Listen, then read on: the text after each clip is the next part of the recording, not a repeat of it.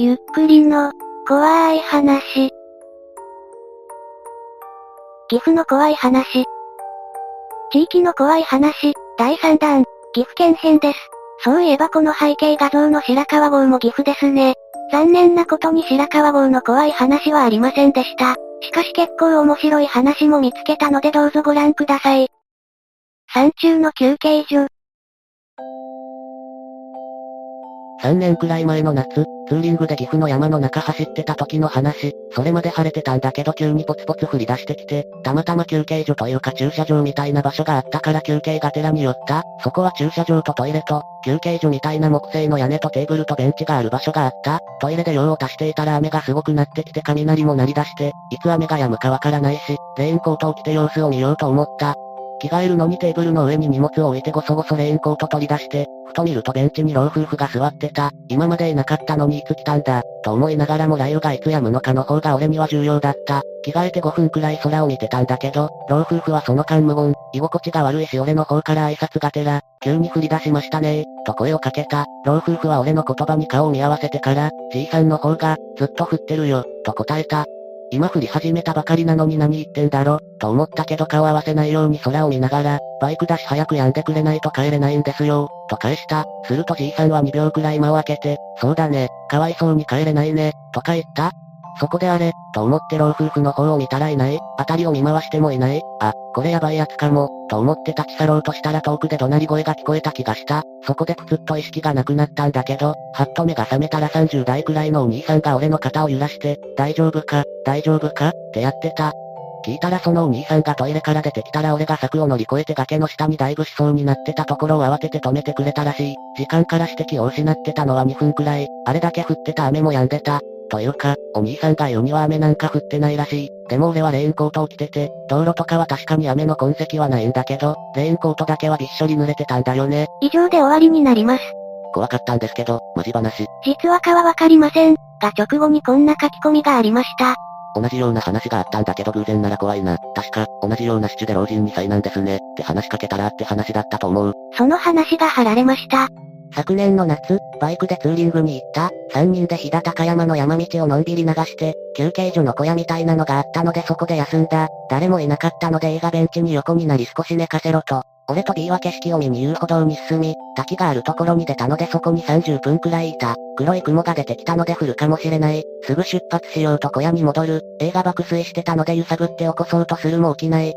とうとう雷雨になってしまいそこで雨宿りすることに、B と談笑してると傘を差した夫婦が入ってきた。B が、こんにちは、災難ですね、と話しかけると旦那が、ええ本当に、と、俺と B が話をしている間その夫婦はずっと黙ったまま、寝てる A の方を見てた。気味が悪いのでそれ以上見ないようにしてた。大きい雷がどこかに落ちて俺と B がビクッとした。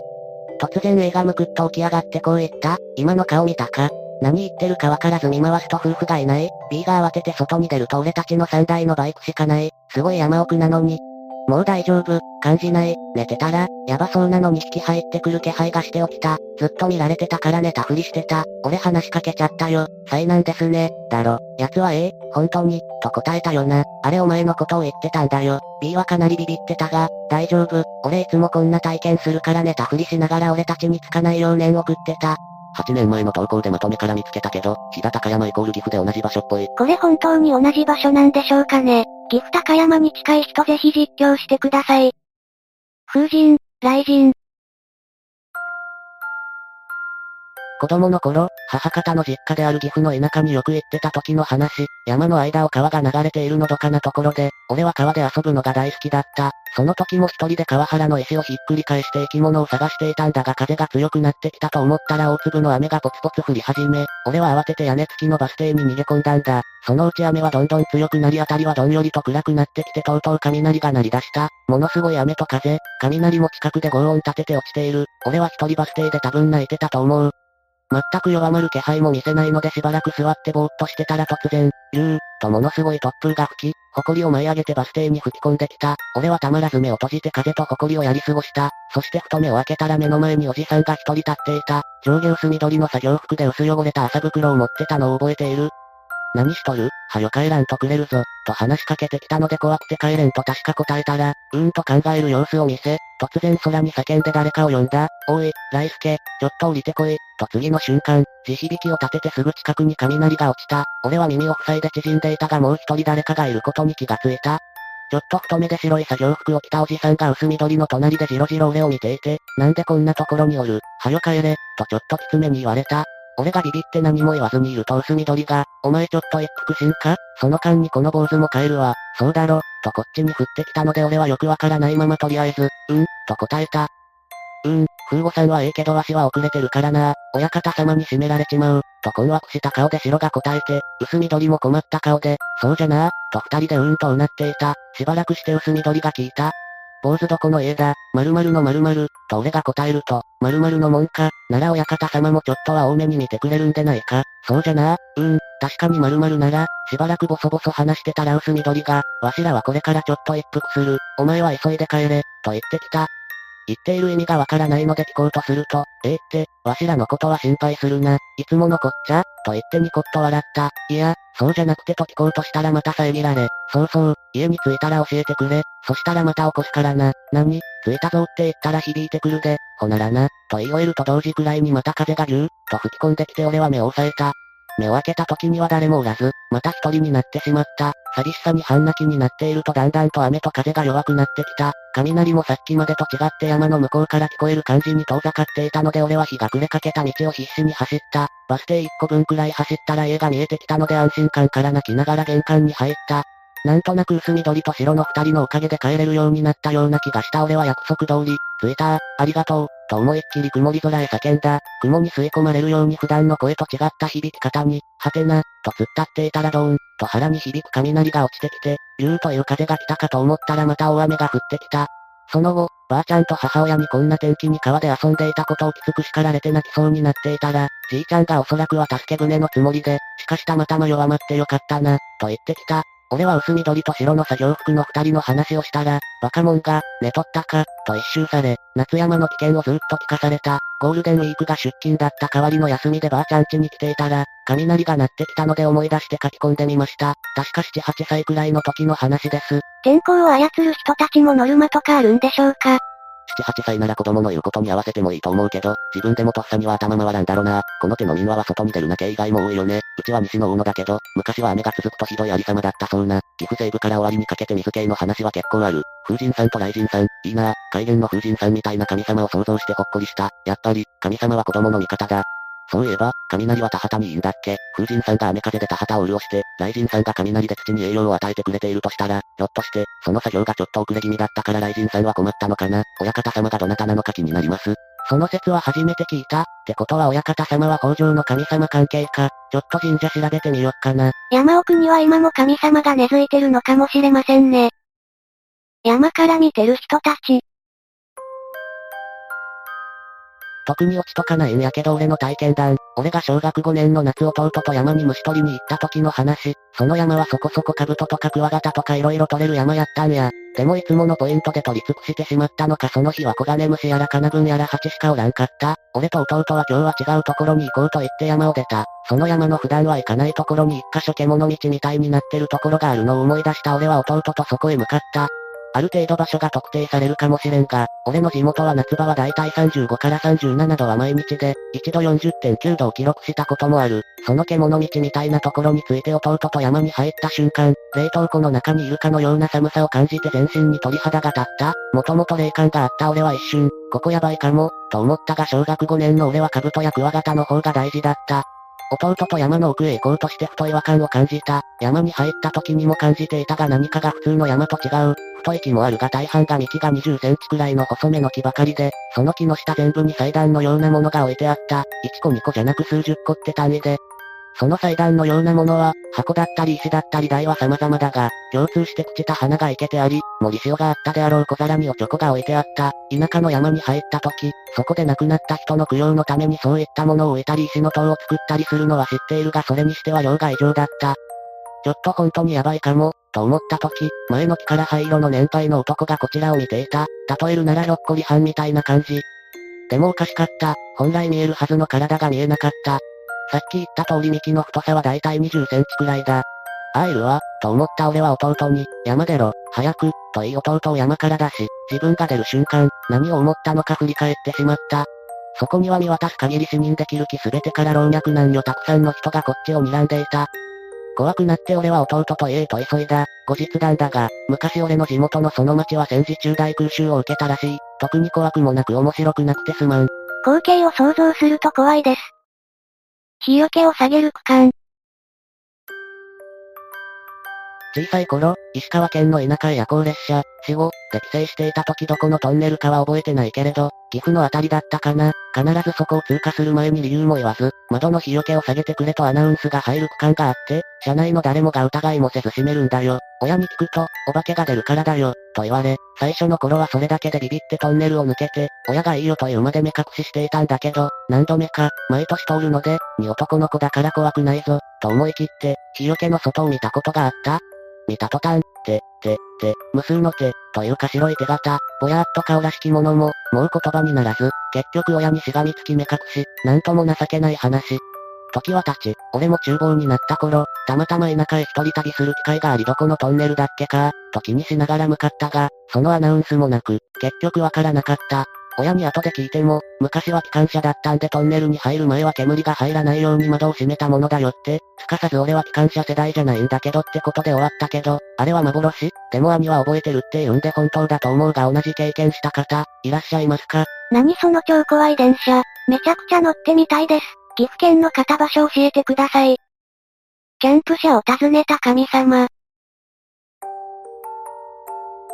一度だけシャレにならない体験をしたのだけど誰も信じてくれないからここに書く。ついでに目撃情報も求む。学生だった頃毎週末一人キャンプに興じてた時期があった。金曜日から日曜日にかけてどこかの野山に寝泊まりする。というだけの面白みもクソもないキャンプ。友達のいない俺は寂しさを広大な自然の中に紛れ込ませていたのだった。それでまあその日は岐阜の方面に向かってたんだけど、地図も持ってないもんだから正確にはどこへ行ってたのかよくわからない。とにかく野営に良さげな山を見つけたのでそこで一泊することにした。ご飯食べて、ヤングジャンプ読んでたらもう夜中だ。暇だなぁ、とか思ってたら急にテントのチャックを開けられた。え、何？管理人、それとも通報された？とか、もうびっくりして死ぬかと思ったけど立ってたのは普通のじいさん。中覗き込んで、もし、旅かな？と聞かれた。返事できるような状態じゃなかったので頭だけコクコクって返事したらそのままどっか行った？民家まで1キロはあるような山奥にまさか人がいるとは思わなかったね。最初は幽霊かと思ったけどどう見ても人間だった。むしろ変質者かサイコ野郎か泥棒で俺を狙ってるんじゃ、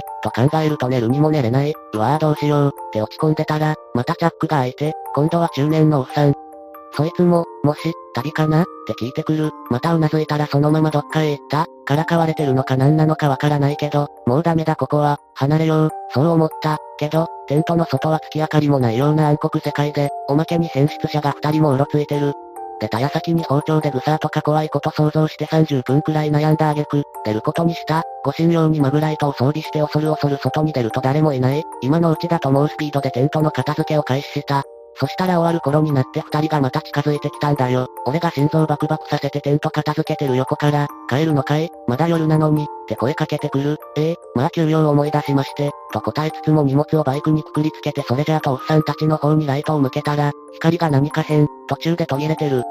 なんじゃこらあと後ろの方をよく見たら全長4メートルくらいありそうな黒絵が、かがんでおっさんとじいさんを動かしてる、あの顔のタレみたいなのの奥に目を光らせながら口もごもごさせて喋ってたんだ。短い命だったな、とか思ってる暇もなくバイクにまたがって逃げた。そのまま麓にある神社に転がり込んで迷惑にならないだろうところにテント張って寝た。翌朝、なんか騒がしくて目が覚めたらちょうどチャックが開くところを見てしまって、まさか追いかけてきたのかと絶望的な気分になったが、神主がここにテント張るなっと怒鳴ってただけだった。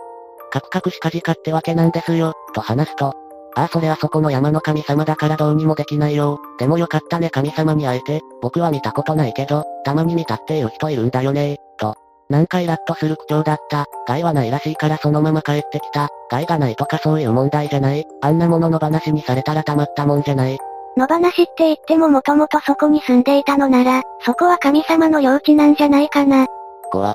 昔話っぽくてよかった。もっかい会いに行っちゃいなよいい感じ。いいな、面白かった。神様パペット使いかよ。住人たちにも好評なようでした。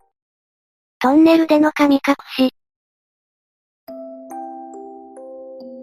実際私の身近に起こったお話をします。いわゆる私は当時、クラブに通う女子高生で学校の友達よりクラブでできた年上のお姉さんやお兄さんと遊ぶ方が好きな子でした。その時のお兄さんたちに起こった本当の話です。岐阜県某所に他県へ抜けるトンネルがあるんです。すごく古くからあるトンネルだそうでトンネル工事をした際に、そこで何人もの韓国や朝鮮の方が亡くなったという噂があり地元では割と冷やかしに遊びに行く幽霊スポットでもあります。当時私がよく遊んでいたお兄さんお姉さんたちがそこへ肝試しに行きました。ここまではよくある話なんですが、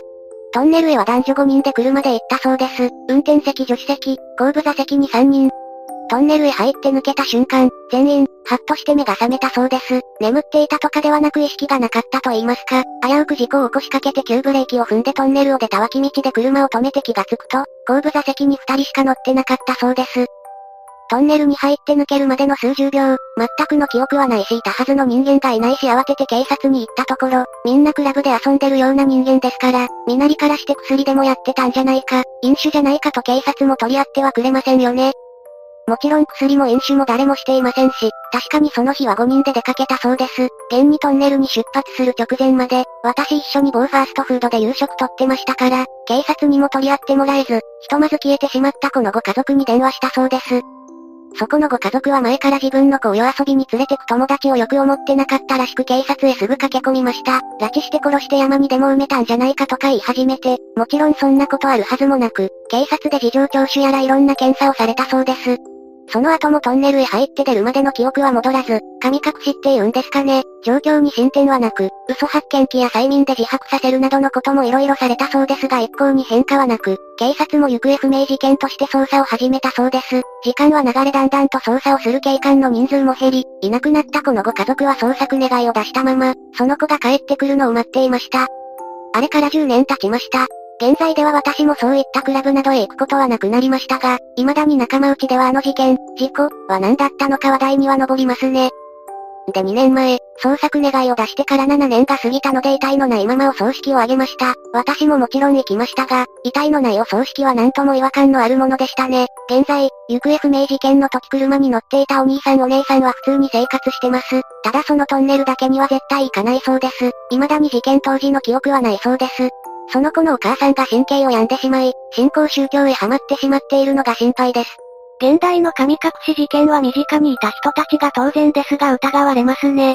普通に事件っぽいね。警察犬の反応は、消えた子の後部座席の状況は、靴裏のゴミとか、車内の指紋を調べれば、座ってた位置が客観的に特定できるはず。上げてるところを見るとネタっぽい。そんな細かい捜査状況漏れてこないでしょう。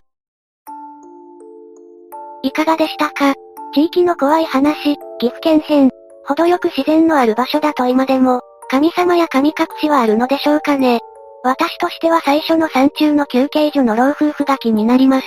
この場所に心当たりのある方はぜひ教えてくださいね。ぜひ感想をお聞かせください。ご視聴くださりありがとうございました。また見てね。